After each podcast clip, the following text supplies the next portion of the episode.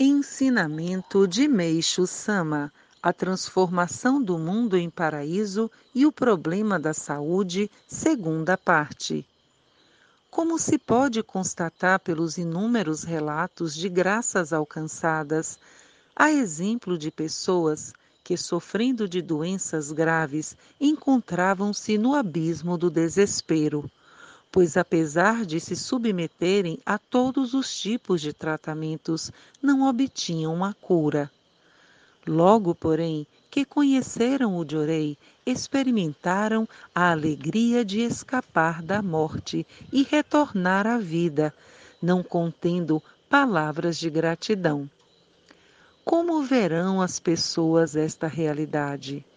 Se houver quem a negue ou dela duvide, é porque não sentem o problema na sua própria pele.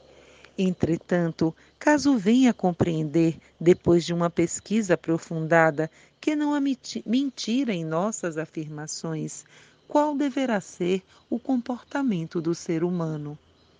O caminho certo, como homem, não seria aproveitar essa força da nossa Igreja e lançar-se firmemente à solução dos sofrimentos do mundo?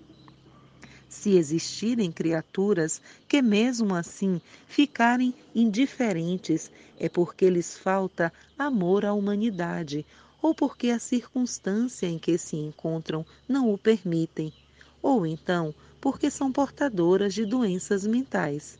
Não há outra maneira de encarar tal comportamento.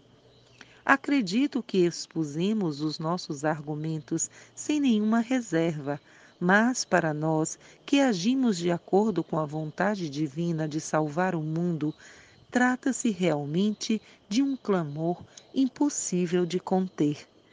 Jornal Eicô, número 14, em 25 de junho de 1949, extraído do livro A Verdadeira Saúde Revelada por Deus.